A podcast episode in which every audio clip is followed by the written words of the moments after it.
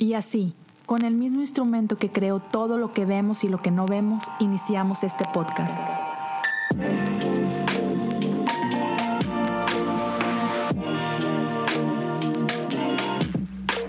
Bienvenidos a Cosas Comunes. Hey, ¿qué a todos? Bienvenidos a episodio 241 de Cosas Comunes, segunda parte de la conversación que teníamos con el buen Benji, Benjamín Enríquez, y estuvimos hablando hacia el final del capítulo anterior de qué significa ser cristiano. Y no sé si te acuerdas, Benji, uh, tocamos algunos puntos, por ahí de repente tocamos un poquito de, los credos, que, que se importa, no importa.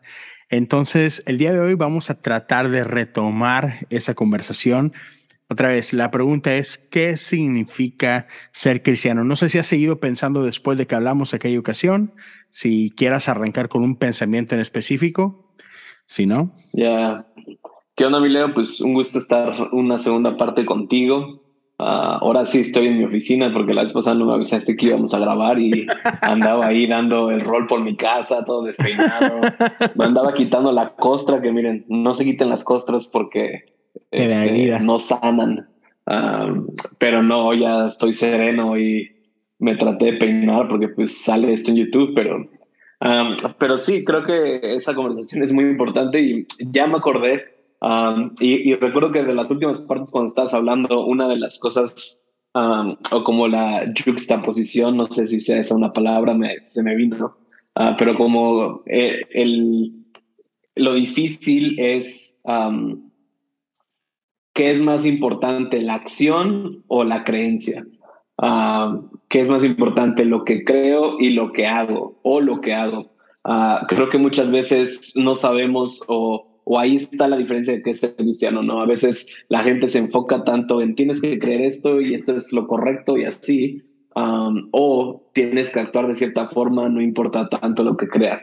Uh, y creo que también hablamos más de Jesús, ¿no? Tú tocaste muchos puntos de Jesús de de lo extenso que son sus enseñanzas. Pero que creo que para mí uno de los puntos favoritos, o creo que ese ha sido una pregunta real desde los tiempos de Jesús con los fariseos que le preguntaron cuál es el mandamiento más importante, ¿no? Ah, y al final Jesús responde con ama a Dios con todo tu ser, con toda tu mente, con toda tu alma, con todo tu cuerpo, uh, y ama a tu prójimo como a ti mismo. Entonces, creo que de ahí parte el, el que es ser cristiano y todo lo demás es vanidad, como diría el hombre más sabio de la historia. Ajá. Y, o sea, vamos, estamos hablando de, como de, Sam Miembro. Ajá. No, este Salomón. Ah, empiezan con ese también. Ok. y creo que muy importante, y creo que incluso lo discutimos con otros amigos, pero es que creo que para mí es ahorita el, el tema más relevante, si lo podría decir así, es y la iglesia qué dice o qué opina de qué es ser cristiano o qué no es ser cristiano. Uh, estoy empezando, te estoy aventando todo y ya tú decides con qué empiezas. y si eso, uh, y si ser seguidor de Jesús es lo mismo a ser cristiano, o, o, si yo puedo ser un seguidor de Jesús pero no considerarme cristiano, mm. pero mm. Uh, si eso implica mi salvación o no implica mi salvación, ¿sabes? Porque creo que Ah, tú y yo tenemos amigos o conocemos personas que es como, ah, pues ya no me identifico tanto con el cristianismo, pero amo las enseñanzas de Jesús y, y, y, amo lo que enseña. ya, o sea, eso es lo que está corriendo por mi cabeza. o sea, como qué papel está jugando la iglesia o qué es lo, o si la iglesia define que es el cristiano, que creo que por, digámoslo así, por definición sí, ¿no? Porque pues, somos cristianos, la iglesia cristiana sí. Sí te invito a ser parte de mi club o no, sí te invito a que te identifiques conmigo o no, pero ah, si la iglesia es mayor que Jesús o no. Ok, sí, no, yo creo que definitivamente esa no sería una, una declaración que yo apoyaría. O sea, la iglesia no puede ser más grande que Jesús, ¿verdad? O sea, la, iglesia simplemente es una representación de Jesús, ¿no? Es, y, y es que es, es, bien complicado porque creo que no hay muchas cosas que dijiste, soltaste un montón de, de como de, de piedras, uh, pero, pero creo que hay, hay, cosas que no puedes divorciar una de la otra. Eh, no, no, es, no es esto o esto, sino que son, son, son ambas. Eh, entonces, por ejemplo, uh, la iglesia, vamos por aquí, pues la iglesia no existe en sí misma La iglesia existe porque Jesús le da vida a la iglesia. A mí me encanta esta imagen de, de, o este lenguaje del segundo Adán, ¿verdad? Eh, estas comparaciones donde, donde el primer Adán fracasó, Jesús triunfó, ¿no? Eh, de, las costillas del primer Adán nace Eva, del costado del segundo Adán nace la iglesia. Ah, cuando, cuando Jesús es ¿sabes? Penetrado por, por, esta y, y, que, que, brota de, de, él, brota sangre y brota agua, que en cierta forma son como estos símbolos de los dos sacramentos que Jesús nos deja, el bautismo y la Santa Cena. Entonces, la, la, iglesia nace de Jesús, la iglesia es instituida por Jesús. Entonces, obviamente, no puede ser más una que, que Jesús, pero tampoco puede existir este, o sea, la, iglesia no existe sin Jesús. Exacto, la iglesia no existe sin Jesús. Entonces, ah, no sé, yo, yo sí tengo conflicto con quienes dicen de que, ah, estoy con ganas con Jesús, pero odio a la iglesia. Así ah, no, tiene, no, no, tiene sentido la declaración, ¿no? Y he escuchado pastores que usan esta, esta alegoría para decir eso. No es como si me dijeras a mí, vato, tú y yo chido, pero no aguanto a tu esposa. Así que, Eh, no, no podemos tener una buena relación si ese es el caso, me explico. Este, entonces, ya, se, se, me hace como que bien ilógico esa parte de, este, sí, no, yo, yo amo a Jesús, yo amo sus enseñanzas, pero, pero odio a la iglesia. Ah, creo que no. O sea, a lo mejor odias una expresión específica de la iglesia que te lastimó, o a lo mejor odias a mm. un pastor de una iglesia que te lastimó, o a lo mejor ah, odias a cierta gente de cierta iglesia que te lastimó, pero no es la iglesia. ¿Sí me explico? O sea, la iglesia es mucho más grande que, que la expresión de una comunidad en específico, ¿no? Entonces, y, creo, o sea, y creo que Estoy de acuerdo con todo eso que estás diciendo, o sea, porque es lo mismo, ¿no? También eh, soy pastor, estoy en la iglesia, y obviamente esa es a veces la, pues sí, la lucha, el, el diario vivir con la gente, ¿no? Que ah, es lastimada, que a veces es intencional, intencionalmente, pero con, o sea, con la pregunta principal es, ¿esa persona sigue siendo cristiano o no? O, o, sea, o el hecho de ser cristiano te lo da el que asistas a una iglesia, o como, o somos, o sea, porque sé que existe la palabra jesuitas, ¿no? Pero no creo que, creo que eso es, una denominación del cristianismo, los jesuitas, supongo que sí, ¿no? Eh, ah. jesuitas es, es un brazo de la Iglesia Católica, es, es como una, una institución dentro de la Iglesia Católica. Ok, entonces no podemos estar jesuitas, ya, ya no lo ganaron. Pero, ¿cómo, ¿qué término le podemos decir a la gente que digamos, ¿sabes? Como tiene ese pensamiento, ¿no? Como no voy a la iglesia, pero sigo a Jesús o Jesús es mi máxima expresión de las enseñanzas y de lo que vivo y de lo que hago con mi vida. ¿Esa persona se puede eh, considerar cristiana o no? Híjole, va, de regreso a lo que hablábamos en el episodio anterior acerca del credo. Ah, por ejemplo, hay en nuestra actualidad hay más de 30 mil denominaciones cristianas, ¿ok? Y, y hay unas que, aunque se autoproclaman cristianas, no son reconocidas como cristianas, como mormones o como testigos, como uh, la luz de Cristo, o la luz del mundo. Ajá, exacto. Uh, o sea, toman cosas de la iglesia cristiana, pero después no, o sea, no terminan por ser.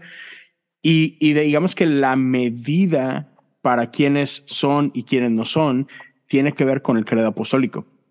O sea, por ejemplo, mm. ah, el credo apostólico. Que, a lo mejor ya me lo dijiste, pero perdona que me interrumpa. ¿Cuándo fue establecido eso? ¿En el de Nicea? No. Ah, sí, hay varios credos. El credo de Nicea creo que es por allá del año 346, más o menos, por ahí. Ah, este, entonces es muy reciente. Ah, y, algo que yo, por ejemplo, yo siempre peleo mucho con David, donde yo digo que yo confío más en los padres de la iglesia que en nosotros, uh, porque precisamente estos son hombres que su vida, su caminar, no está muy retirado de, de Jesús. Entonces, e, estos padres de la iglesia, este, este, grupo de santos que, mm. dieron, que dieron forma a, a, este, a este credo o a los diferentes credos, pues son gente que o aprendieron directamente de los, de los discípulos o aprendieron de los discípulos de los discípulos. ¿Sí me explico? O sea, están una generación, dos generaciones retiradas de Jesús. Y para mí eso es mucho, muy importante, porque quieras que no, o sea, sí hay un factor de teléfono descompuesto a, a lo largo de dos mil años. Y entonces decir que porque nuestras ciencias bíblicas hoy por hoy están súper desarrolladas, que por eso vamos a tener una, una imagen más fiel de lo que tenían aquellos que caminaron con Jesús, se me hace ridículo. ¿Sí me explico? Ahora, no, no estoy diciendo que sean malas las ciencias bíblicas, al contrario, son una gran herramienta, pero repito, yo no diría o yo no me creería más sabio o con una mejor, con un mejor entendimiento de Jesús o de Dios que ellos. Ahora, yo entiendo otros argumentos como el que has hecho tú del el espíritu nos revela, sí, pero no creo que el, el, espíritu nos revele cosas diferentes o contrarias a las de ellos. ¿Sí me explico? Complementarias puede ser, este, pero no contrarias. Pero con, eso dicho, hablábamos de, de, que las diferentes declaraciones del credo niciano o del credo apostólico ah, o de algunos otros credos, e, estos son declaraciones que unifican a la Iglesia Católica, a la Iglesia Ortodoxa, a la Iglesia Protestante. Este, Entonces, si de repente alguien dicen, sí, yo, y por ejemplo, una de las declaraciones es, creo en la Santa Iglesia Católica. Y por católica no se refiere a los católicos romanos, se refiere a la Iglesia universal. Entonces, otra vez, como que decir, sí, chido Jesús, pero la Iglesia no, ah, no sé, así como que, ¿qué te hace? Yo diría, ¿qué te hace decir eso? O sea, yo, yo preguntaría mucho más allá y trataría de ir más profundo. ¿Qué te hace estar bien con Jesús y no con la Iglesia? Y, te vas a topar con cosas probablemente de, de abuso. De, de moralidad, de abuso, de, de falta de, de, someterte a autoridad y cosas por el estilo, y que simplemente serían contrarias al carácter de Jesús. ¿Sí me explico? Entonces, ah, y, hay muchos que se pelean y dicen que, ah, no sé, por ejemplo, que tienen problemas con la institución y tienen problemas con no sé, con, digamos como que con la parte política de la institución. Y eso lo puedo entender, o sea, está bien, no hay institución perfecta y está bien que reflexionemos y cuestionemos y cómo podemos mejorar. Todo eso está bien. Pero como que decir, la iglesia no sirve, man, o sea, ¿qué estamos diciendo cuando Jesús mismo fue quien dice que ni, ni las puertas del Hades prevalecerán en contra de ella? O sea, estamos hablando de, de la organización que Jesús fundó. Pues, ¿cómo puedes hablar basura de eso? Ya, o sea, e, entiendo ese punto y, estoy de acuerdo. O sea, sí creo que del 99% de la gente que he conocido que habla o está en contra de es porque ah, no estaría muy de acuerdo con sus motivaciones, pero igual ahí creo que Jesús los ama, yo los tengo que amar. Ah, claro, claro. Sí creo que pueden considerarse seguidores de Cristo y seguir haciendo su voluntad. Ah, que creo que es el objetivo principal de nosotros como seres ser cristianos. Ah, la otra, que bueno, a lo mejor no es el tema ahorita, pero que nada más quiero dar esa opinión o dato para si alguien que escucha lo pueda escribir, que yo es algo que investigué hace tiempo, que justo ah, en algún punto llegué a ese pensamiento como Jesús sí tenía en mente la iglesia o esa fue idea de los apóstoles, ¿no? Entonces, si nos ponemos a ver en la Biblia, realmente la única mención de la iglesia de parte de Jesús es cuando le dice a Pedro, ¿no? Sobre ti, Pedro, uh, va a ser la roca que estableceré mi iglesia. Y la palabra griega ah, que utiliza ahí es eclesia, ¿no? Que en ese tiempo, que obviamente ahorita tú dices iglesia, a cualquier persona ahí ya tiene, digamos, por el significado de la existencia de lo que hay ahorita, ya sabe que se imagina a un, un edificio con dos aguas con una crucecita arriba, ¿no? Que en ese tiempo, en el tiempo de Jesús, tú decías eclesia, en realidad era como un grupo político o era un grupo de personas que administraban una ciudad o que administraban cierto, uh, cierta cosa y que simplemente tenían la responsabilidad de eso. Entonces, yo, y esa es una convicción personal que tengo, ¿no? Que vuelvo lo mismo, estoy contigo, no estoy hablando en contra de la iglesia, simplemente yo no, yo no diría que fue la idea de Jesús, pero sí la ama. Ah, y creo que ese es otro punto que podríamos hablar ahorita, que es la diferencia entre el cuerpo de Cristo y la iglesia.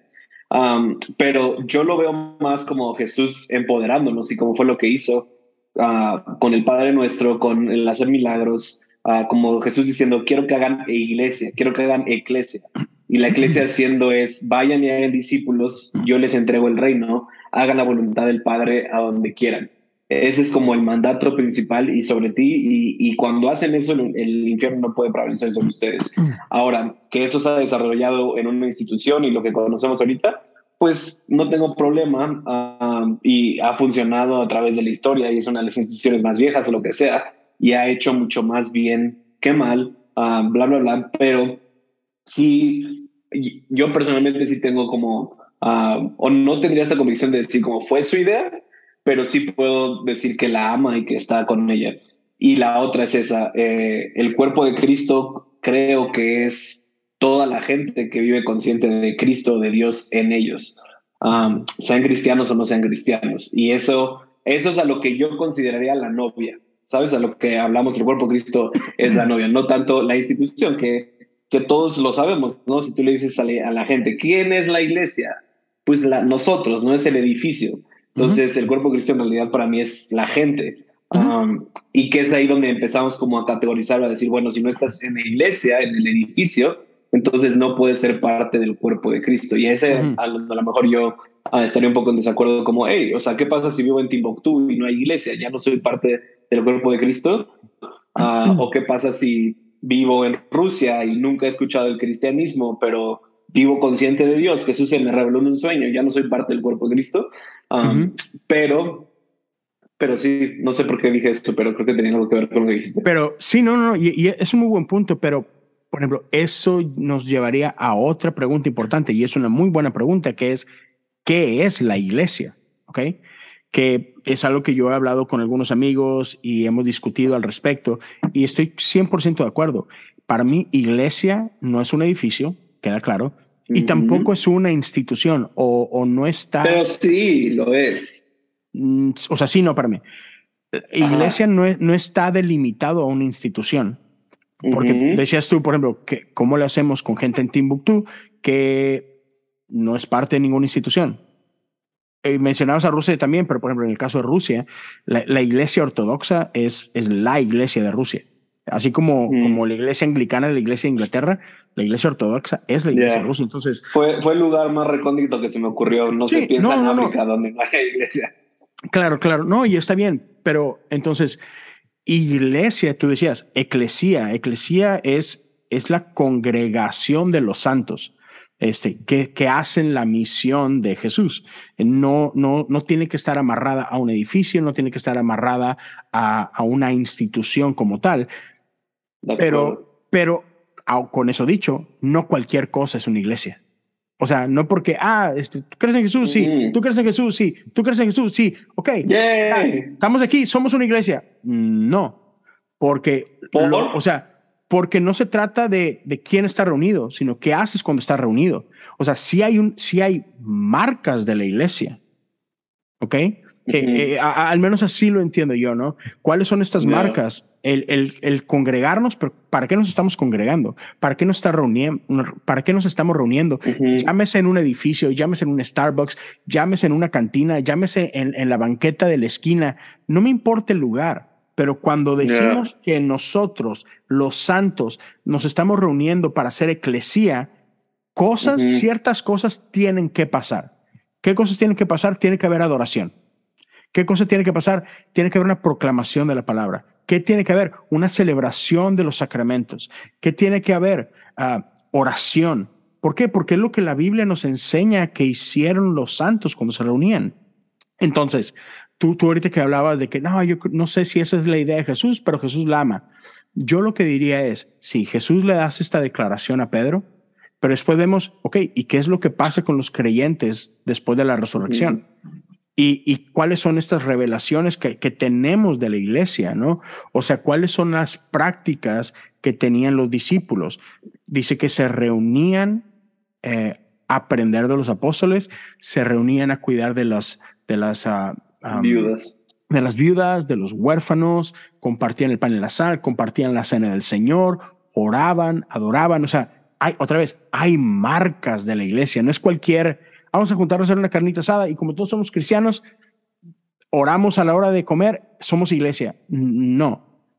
Eso, eso no es hacer iglesia. ¿Sí me explico? Eh, hacer eso, no estamos participando de la misión de Jesús. Entonces, para mí eso no es iglesia. ¿Sí me explico? O sea, es qué hacemos cuando nos reunimos en nombre de Jesús importa e importa mucho. Pero ahora, algo que, que quiero, que quiero aprovechar. más, antes de pasar eso, pero ¿eso te define como cristiano o no?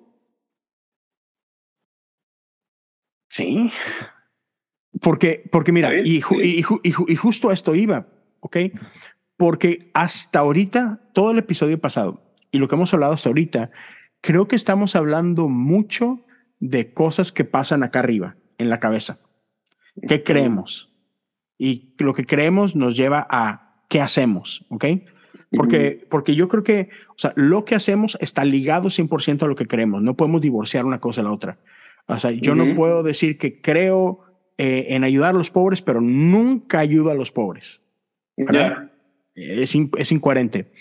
Este, pero lo que voy es esto. Creo que ser cristiano va más allá de lo que pasa en nuestra cabeza y de lo que pasa en nuestras manos o en nuestros pies, y que es lo que hace el Espíritu en nosotros. Es algo que... Conocer a Dios. Bueno, lo, quiero usar con estas palabras teológicas. Creo que ser cristiano tiene que ver con lo que el Espíritu hace en nosotros y a través de nosotros, y estoy hablando de la justificación y de la regeneración. ¿Ok? Entonces, ah, por ejemplo, yo creo que cuando somos bautizados es mucho más que un símbolo. Es mucho más que, es mucho más que una declaración externa de una convicción interna. O sea, es mucho más que eso. Yo creo que es un misterio y que en, en ese acto de obediencia en donde me estoy sumergiendo o donde me están echando agua. Sí, teológicamente muere tu hombre. Sea cual sea. Sí, y eso es algo que hace el espíritu, no es algo que hago yo. ¿Sí me explico? y, va mucho más allá de lo que alcanzo a entender o de lo que no alcanzo a entender. Por ejemplo, por eso, eh, en, mi denominación, como en otras, creemos en el bautismo de infantes, porque no es algo intelectual. Hay muchos que defienden, no, pero, pero no estás un bebé no está consciente de lo que está haciendo. ¿Y quién hace la obra de salvación? ¿Tú, tu intelecto o lo hace el Espíritu Santo? Yo, yo, creo que lo hace el Espíritu Santo. Entonces, creo que ah, en la iglesia metodista tenemos esta, como que esta descripción teológica o doctrinal de esto, y, y, es algo que se conocen como gracias. Y hay cinco gracias, pero tres, digamos que son como que las más, más fáciles, y tiene que ver con gracia previniente, que es este acto de que Dios está haciendo algo en tu vida mucho antes de que tú lo reconozcas. Ya para cuando tú llegas a aceptar a Cristo en tu corazón, es porque Dios ha venido haciendo cosas en ti, te ha venido preparando, te ha venido trayendo con lazos de amor. Entonces, gracia previniente, queremos en la, en la gracia ah, justificadora y en la gracia santificadora, ¿no? Entonces, para mí, eh, me encanta cómo Wesley tiene cuarenta y tantos sermones, no me acuerdo. Ah, y están divididos en tres secciones. Cómo nace un cristiano, cómo vive un cristiano y cómo se mantiene un cristiano.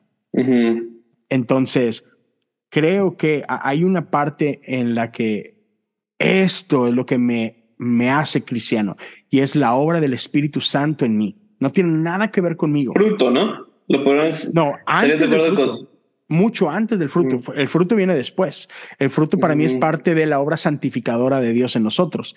Pero, mm. pero ese primer momento, cuando eres justificado, cuando eres renovado, es cuando pasas de muerte a vida. Y, es algo, o sea, ¿cuánto dura eso? No sé, segundos, no sé, minutos, no sé. Pero, pero es, es, es ese despertar, es, estaba muerto y ahora estoy vivo. Estaba en tinieblas, ahora he venido a la luz. Era enemigo de Dios, ahora soy amigo de Dios. Ese momento de justificación es, por lo que Jesús hizo por mí. Y es lo que el Espíritu Santo está haciendo en mí y a través de mí. Somos justificados por la fe. Right? Entonces, para mí, eso, eso es lo que hace a un cristiano. Es la obra del Espíritu en mí. No es mi intelecto, no es este, sabes, uh, cuánto entiendo todo esto. Para mí no tiene que ver con, con si lo entiendo y lo vivo. O sea, hey, antes, antes de todo eso, Mm. está lo que el Espíritu hace en ti y en mí. Porque, bro, hay un montón de ateos que concuerdan con Jesús y hacen las cosas que Jesús dijo que hicieran, porque es algo simplemente moral. Y ser cristiano es mucho más que ser una persona moral. Entonces, ¿tú dirías que lo que lo diferencia de esos ateos que creen en Jesús y lo hacen es la obra del Espíritu Santo en ellos o simplemente que tomaron como ese, esa oración de fe para decir, acepto a Jesús en mi corazón como Señor y Salvador? Se vino a asomar este gordo.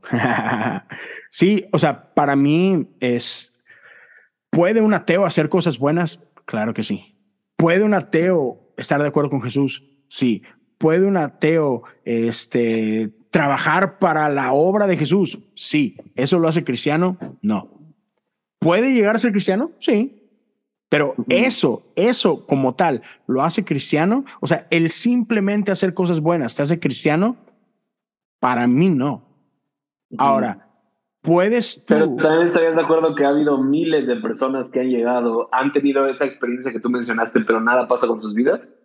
Sí, La- Sí. Yo diría que la mayoría. sí. Y por eso O sea, no es la mayoría suficiente. de las personas eh, que llegan, hacen la oración de salvación, son bautizadas, pero su vida no tiene un cambio y no, no se No hay mantiene, frutos. como tú dices, como cristiano. Claro, claro. Y, y, y por eso te digo que en, en, en cómo vemos esto, al, al menos nosotros, cómo lo verbalizamos, pasa por, es- esa es la primer gracia. Pero, pero después tenemos ah, esta, esta gracia, la, la gracia justificadora y la, y la gracia santificadora. Y, y es ahí donde entra todo lo que tú decías ahorita. Ok, sí, ya soy cristiano. Ahora hay que vivir como tal. Y ahora hay que mantenerse como tal, porque esa es una carrera. Entonces, eh, eh, Dios hizo eso en tu vida. Ok, ¿qué has hecho con eso? ¿Qué has hecho con el regalo que Dios te dio? ¿no? Ujú. ¿hay, ¿Hay frutos del Espíritu Santo en tu vida? ¿Puedo ver gozo, paz, amor, benevolencia? Todo esto, ¿lo, lo puedo ver en tu vida o, o no hay nada ahí? Pero, pero es mucho más, otra vez, es mucho más que buenas obras. O sea, y, y la cosa es que buenas obras tendrían que ir de la mano con ser cristiano. ¿Se me explico? O sea, tendrían que, porque, porque esa es la nueva naturaleza que hay en mí. Pero ah, vuelvo al punto. O sea, pero eso no es lo que me ¿podrías define como repetir tu, cristiano. tu definición de cristiano? Que era como, o sea, si pudieras resumir este pensamiento que acabas de dar, um, ¿cómo lo resumirías? Ah, déjame ver si encuentro las palabras correctas, pero creo que sería Bueno, te, lo voy a parafrasear. Yo lo entendí como un cristiano es una persona que tuvo una experiencia con Cristo Jesús y a partir de eso, su, por la obra del Espíritu Santo, su vida no es la misma. Yo lo diría así. O sea, más o menos, pero cre- creo que Más diría es, la onda. un, un, un cristiano es alguien que ha nacido de nuevo por la obra del Espíritu Santo en su vida. Es alguien que pasó de muerte a vida por la obra del Espíritu Santo en su vida. Es alguien que pasó de ser un enemigo de Dios a ser un amigo de Dios por la obra del Espíritu Santo en su vida. Y e- e- eso como tal es soy cristiano. Puedo no entenderlo, puedo no, no saber explicar qué es lo que acaba de pasar en mí, pero algo pasó en mí.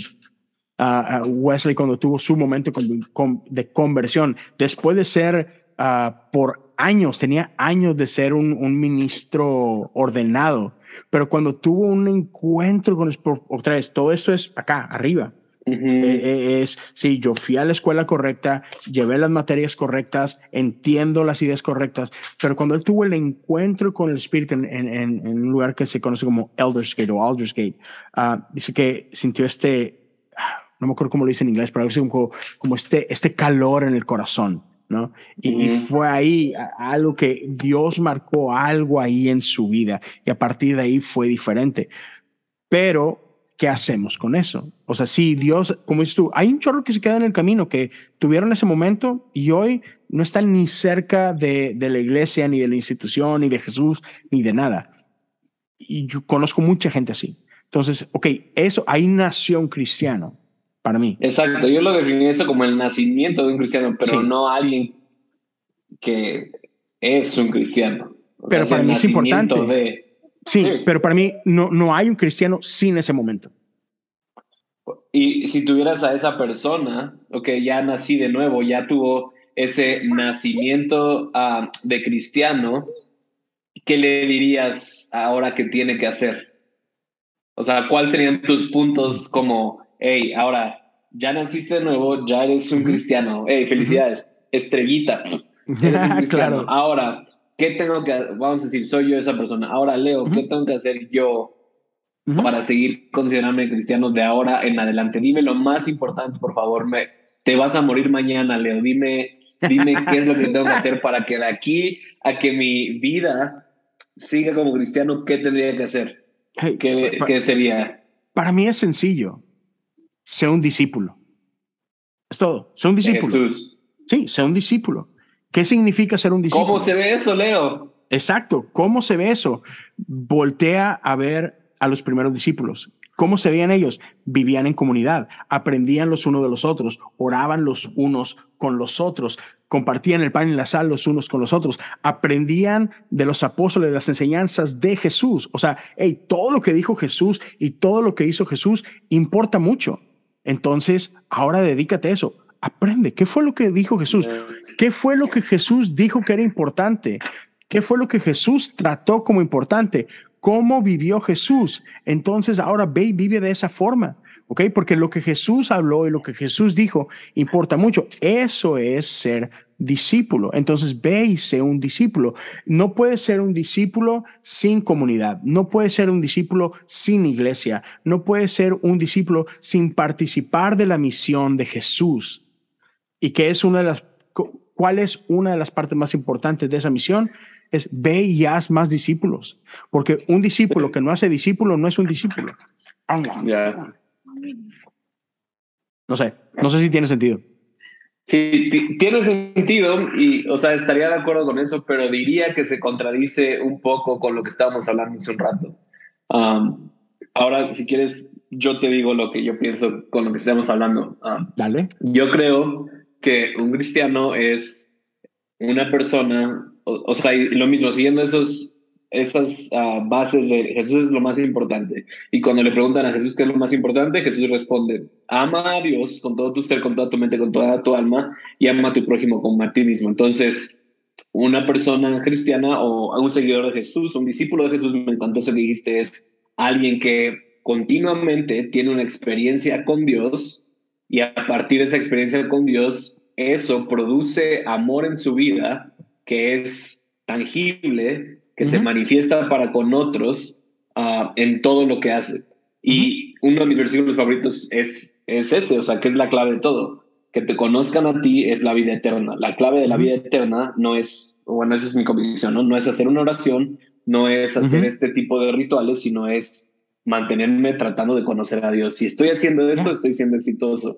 Y ahora, como tú dices, eso es Ah, medible. Podemos medir el fruto de una persona. Me encanta lo que dice Juan en la Biblia. Si dices que amas a Dios, pero no amas a tu prójimo, eres un mentiroso. Creo que para mí, Juan ahí le da el clavo en que es un cristiano. Ahora, otro punto que creo que va de la mano con lo que te digo que para mí se contradice un poco es Jesús vino ah, y tenía un problema con los fariseos porque lo sencillo lo hacían complicado. Sí. Las leyes importantes las convertían en más de 600 leyes. Y creo que de alguna forma Jesús vino a simplificar el Evangelio y enseñar lo que realmente es importante. Y creo que gran parte del problema que tenemos hoy con el cristianismo es que nos estamos convirtiendo en fariseos y por eso la gente ya no sabe qué se espera de ellos, porque es como, hey, no, no, no, si eres cristiano sí tienes que estar cubrebocas, si no eres cristiano no tienes que estar en Facebook, tienes que ser de derecha, tienes que ser de izquierda, esto es lo que es ser un cristiano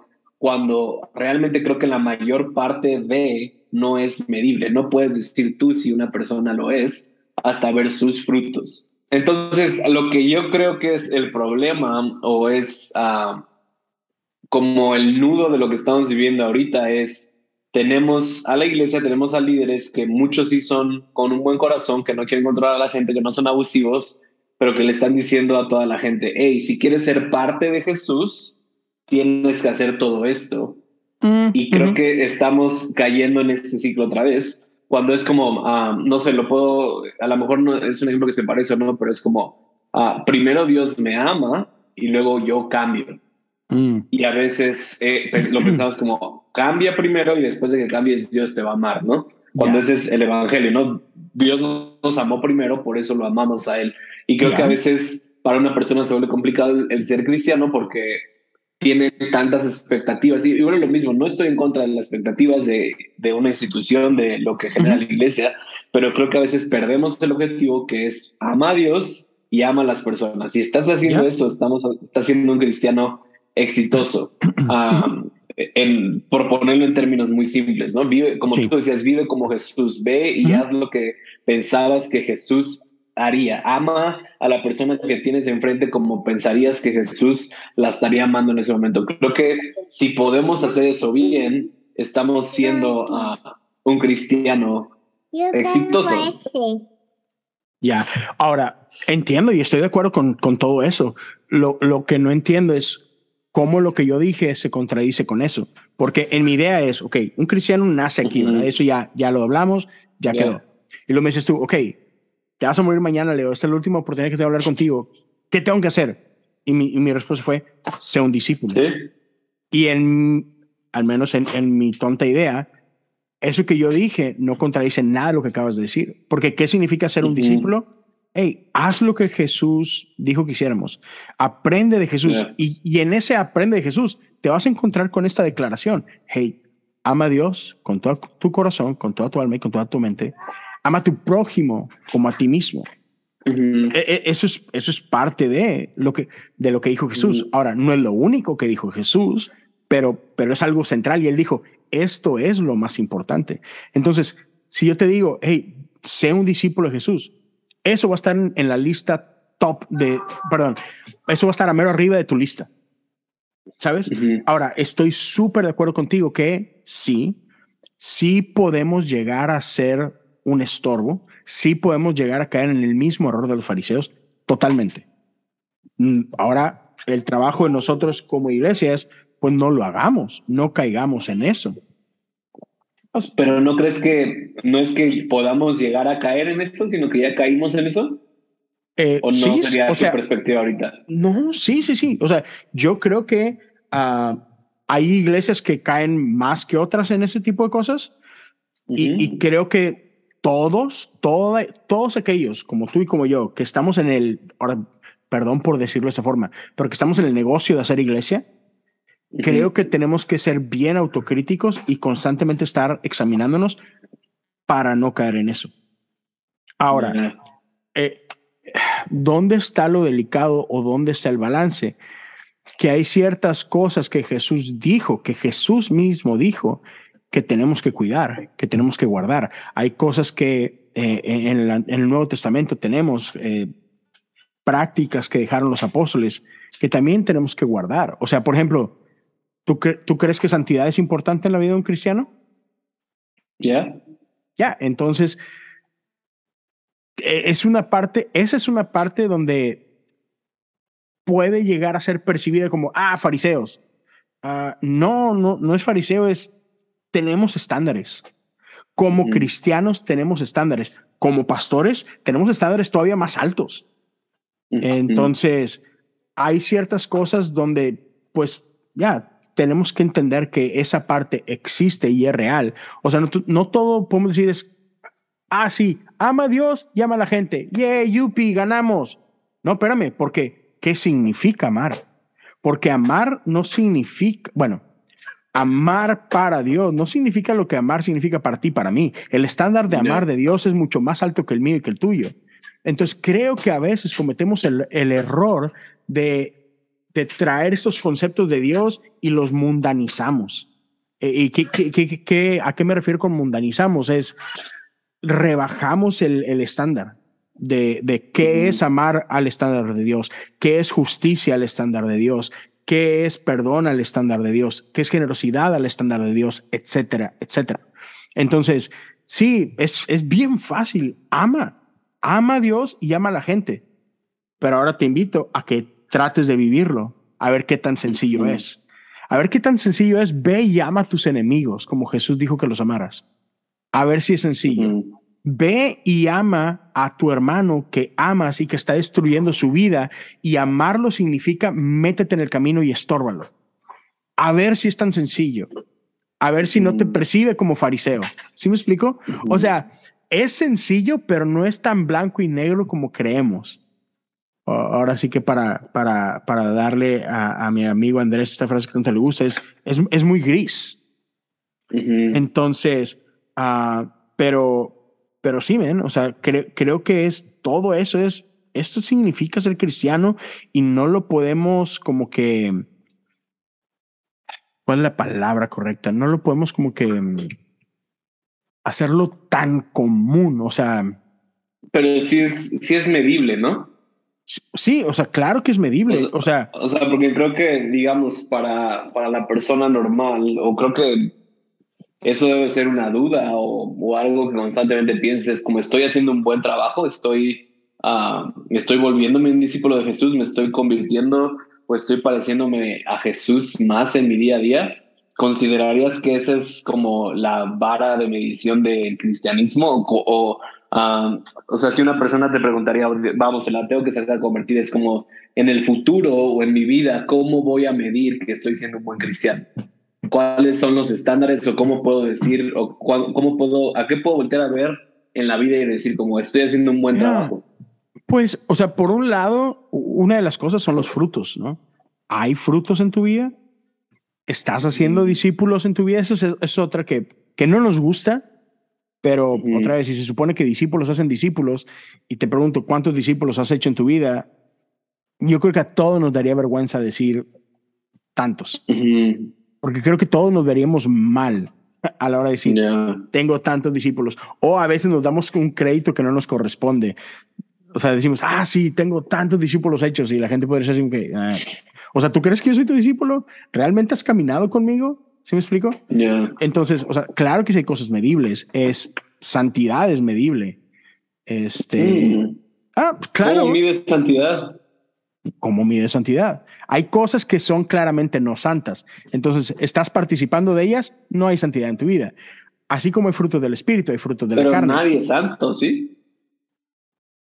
No, pero estás buscando santidad. Ah, entonces eso sería. No, sí, sí, sí sí, claro, claro. Exacto, exacto, exacto. O sea, ¿qué, ¿qué tanto en mi vida estoy participando de las obras de las tinieblas y qué tanto estoy participando de las obras de, del Espíritu? O sea, ¿qué tanto en mi vida no estoy tratando de hacer una teología que simplemente me permita hacer cosas que quiero hacer, aunque sé, sé que no debería de hacerlas? Ah, eso es medible. O sea, sí hay cosas donde claramente nos hacemos mensos. Todos, todos, todos. O sea, entonces, Uh, o sea, creo que sí hay cosas muy medibles. Es, y ahí te va una muy fácil. Ahí te va una muy fácil, que a lo mejor a mucha gente no le va a gustar, pero esa es una manera en que yo podría decir, va, eso es medible. ¿Eres parte de una comunidad de fe? Llámala como la quieras llamar. Llámala como quieras llamarla. ¿Eres parte de una comunidad de fe? ¿Qué tanto oras con esa comunidad de fe? ¿Qué tanto lees la palabra con esa comunidad de fe? ¿Qué tanto qué tanto participas con tu presencia, con tu oración, con tu generosidad, con tus dones y talentos en esa comunidad de fe. Ya, lo haces porque no sé en México, hoy, hoy en día, tengo 11 años fuera de México, pero en los Estados Unidos, una persona se considera un, un, un church goer, o sea, alguien que va a la iglesia constantemente, si cuando menos va... los domingos? No, deja, cállate. Si va un domingo al mes, se considera alguien regular. Ya. O sea, si en un año fuiste 12 veces a la iglesia, es alguien que se considera así como que, ya, yo, yo, yo soy cristiano.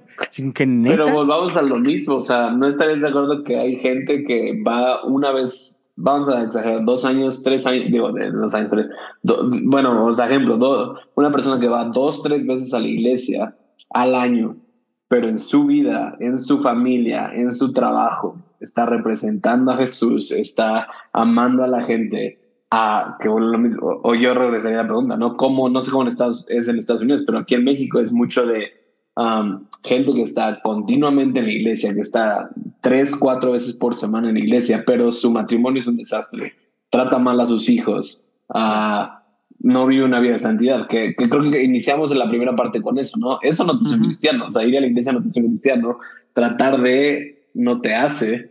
Yo, yo estar diría involucrado. Ajá. Entiendo tu ejemplo y claro que hay gente como la describes, pero son la minoría. O sea, mm, no, ah, bro. Yo diría que la, o, o sea, cuánta gente de, de, la que va a la iglesia está realmente batallando con un buen de cosas que ni el pastor sabe, no, no, ni la no, gente sabe por miedo a que no la consideren cristiana y prefieren dar esa imagen de, ah, estoy yendo a la iglesia, pero mi vida es un desastre. No, espérame, pero es que creo que creo que dije una cosa y me la entendiste la contraria. A lo que yo voy es que ah. son minoría los que van una vez al año a la iglesia y son increíbles cristianos. No, de los otros sí sé que hay un chorro. Sí, estoy, estoy, estoy, de acuerdo, pero creo que son minoría los que no van a la iglesia y, y, y sin embargo tienen un corazón por la iglesia. Porque sí, sí existen, hay gente que su circunstancia de vida no les permite ser regulares en su iglesia pero están con todo, el, con, con la misión de la iglesia y apoyan con sus finanzas y apoyan con su oración, apoyan de mil otras formas, pero, pero no pueden estar ahí físicamente en un domingo. Pero están. No, y, y sí estoy, sí estoy de acuerdo contigo. O sea, yo lo he visto con muchísima gente. Pertenecer a una comunidad de fe agrega demasiado a tu vida, te da disciplina, te, da, te hace rendir cuentas, agrega mucho. Y sí he visto la, la otra consecuencia, que es gente que no va a la iglesia justificándolo con cosas como tú dices de, ah, Dios vive en mi corazón y así, y realmente su vida es un desastre, o su vida no se ve uh, bien, o su vida hubo un cambio en antes y después, y ahí es donde entra la parte que hablamos ahorita, ¿no? Donde se ven los frutos, donde se ve lo que la persona está cambiando o ha cambiado. Pero, pero sí entiendo lo que estás diciendo y, y sí estaría de acuerdo que es la minoría las personas que, que son así. Sí, sí, sí, sí. Y, y, y como tú decías, o sea, por el otro lado, sí es cierto, hay gente que se la pasa en la iglesia. Si, si hubiera servicios o actividades siete días, los siete días está ahí y sin embargo la persona menos cristiana de su familia. Sí existe también. Yeah. Entonces, pero por lo mismo, ¿cómo, ¿cómo te atreves a decir eso? Pues porque hay cosas que son evidentes, porque hay cosas que sí son medibles, ¿no? Entonces, ya, o sea, creo que, creo que sí podemos definir qué es un cristiano y, y no es tan libre como queremos pensar que es. Uh, creo que, que a lo mejor puede llegarse a ver diferente en, en el día a día, pero, pero sí creo que hay cosas de que, hey, o sea, otra vez, en, desde mi perspectiva, un cristiano no puede nacer sin la obra del Espíritu. Un cristiano no nace por el intelecto, ni otra vez, ni por las obras. Sí, es simplemente eso, son buenas obras, punto. Pero, pero un cristiano nace por la obra del Espíritu en medio de nosotros. Le dije a este que fue para tener una galleta para entretenerlo. fue me la trajo. Y te la trajo, ahora que se la coma. este, ya, yeah, igual, y creo que sería una, una una plática interesante el, el, ok, entonces, ¿cómo se ve una iglesia? ¿Qué si es iglesia? ¿Qué no es iglesia? Bla, bla, bla. Y, y por otro lado, al menos quiero terminar con eso, porque yo sé que tu tiempo está limitado, también el mío, este, igual y después nos sentamos Somos papás responsables, Leo. Así, ah, man. Pero, pero que de hecho, shout out a Leo, que ahorita está con sus tres hijos y dejó descansando a su esposa para que pudiera sí. descansar un rato, así que no muchas hacen eso. Gracias, gracias. Pero fíjate, uh, creo que sí es este. Estos, es, todas estas cosas que hemos platicado son mis convicciones. Y yeah. entiendo, entiendo si hay gente que tiene convicciones diferentes. Chido. O sea, esta es simplemente mi postura hoy. Uh, no, no, no quiero decir con esto que yo soy la autoridad máxima y si no es como yo digo, entonces no es. Simplemente es mi postura. Respeto la postura que otros puedan tener. Uh, pero así como, como ahorita tú me lo preguntas a mí, Eso es lo que yo creo. Yo creo que esas son las marcas de un cristiano. Creo que así es como nace un cristiano. Ah, y si alguien difiere, yo los invito que, que nos comenten. déjenos en los comentarios. Ah, exacto, exacto. Salir al infierno mañana. No, no, pero, pero si alguien tiene ideas diferentes, por favor, aprovechen los comentarios en YouTube, déjenos saber. Ah, si lo estás escuchando en Spotify, en Spotify también hay una caja donde puedes dejar comentarios. Déjanos saber qué es lo que tú piensas, qué es lo que tú crees que, en qué estás de acuerdo con Benjamín y conmigo, en qué no estás de acuerdo con nosotros o en qué sí estás de acuerdo con él y no conmigo, etcétera. Déjanos saber y en base a lo que a lo que escuchemos de la raza igual y nos sentamos una tercera ocasión y podemos platicar un poquito más. Ah, pero con qué comentarios finales, Benji, con qué terminarías tú? Ya. Yo, yo, o sea, voy a empezar con lo voy a terminar con lo que dije. O sea, yo sí creo que hay una diferencia entre la iglesia y el cuerpo de Cristo y que puedes pertenecer al cuerpo de Cristo sin ser parte de la iglesia. No es lo mejor, sí creo que pertenecer a una comunidad de fe es lo mejor que puede pasarte en la vida, pero me encantaría ver tus motivaciones y los frutos de por qué estás haciendo lo que estás haciendo. Ahora, segundo, para mí un cristiano es una persona que tiene una experiencia personal constante con Dios que que expresa y que es congruente con los valores de Jesús, de Jesús, y que su vida se ve manifestada un estilo de vida de amor y servicio en todo lo que hace. Si estás haciendo eso, para mí eres un cristiano, o sea, para mí estás siendo exitoso en la vida. Entiendo que, como tú dices, hay un crecimiento del cristianismo, entiendo que hay un un crecimiento de tu caminar con Dios de cuando naciste de nuevo a si estás 20 años y que también hay demasiada gente que lleva 20 años y su vida sigue igual y no ves un cambio. Um, pero sí diría que, um, que el nudo o el conflicto que estamos viviendo ahorita es que sí creo que de cierta forma la iglesia Ah, y, lo mismo, o sea, entiendan, Leo y yo estamos en, en, las trincheras, ¿no? Como les diríamos, estamos ahí toda la semana metidos, amamos lo que hacemos, ah, pero sí creo que a veces hemos, hemos, creo que lo diría así, estamos a veces peleando las batallas incorrectas. Y en vez de pelear las batallas correctas con la gente, en el sentido de enseñarles cómo tener una relación con Dios, estamos batallando con debes hacer esto o no debes hacer esto cuando sí el Espíritu Santo, y lo dice la Biblia, es el que trae convicción a las personas.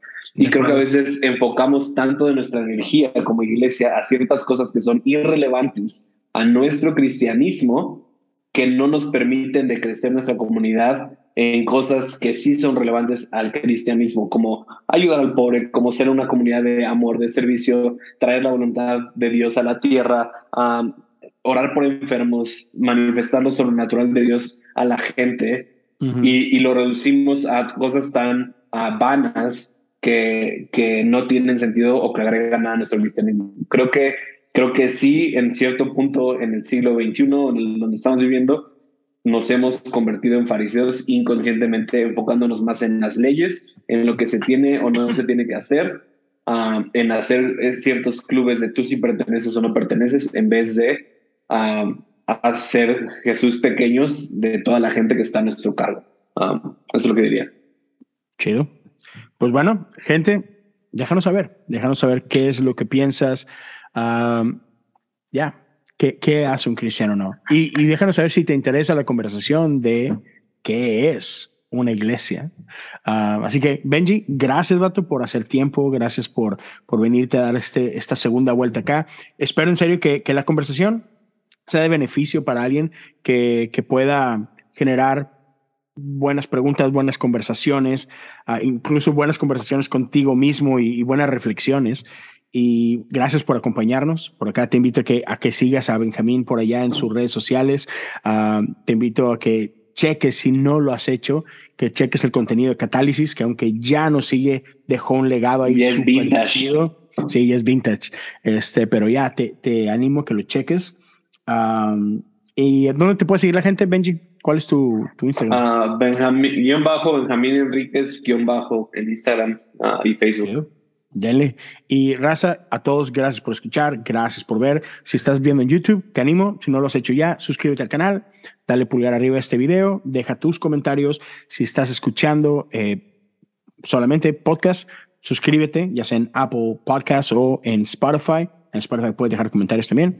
Si alguien quiere apoyar económicamente, lo puede hacer en patreon.com, diagonal cosas comunes. Gracias a todos los que ya lo hacen. Y con esto nos despedimos del episodio 241 y acá nos vemos y nos escuchamos la siguiente semana. Cuídense todos, Dios me lo bendiga. Gracias, Benji.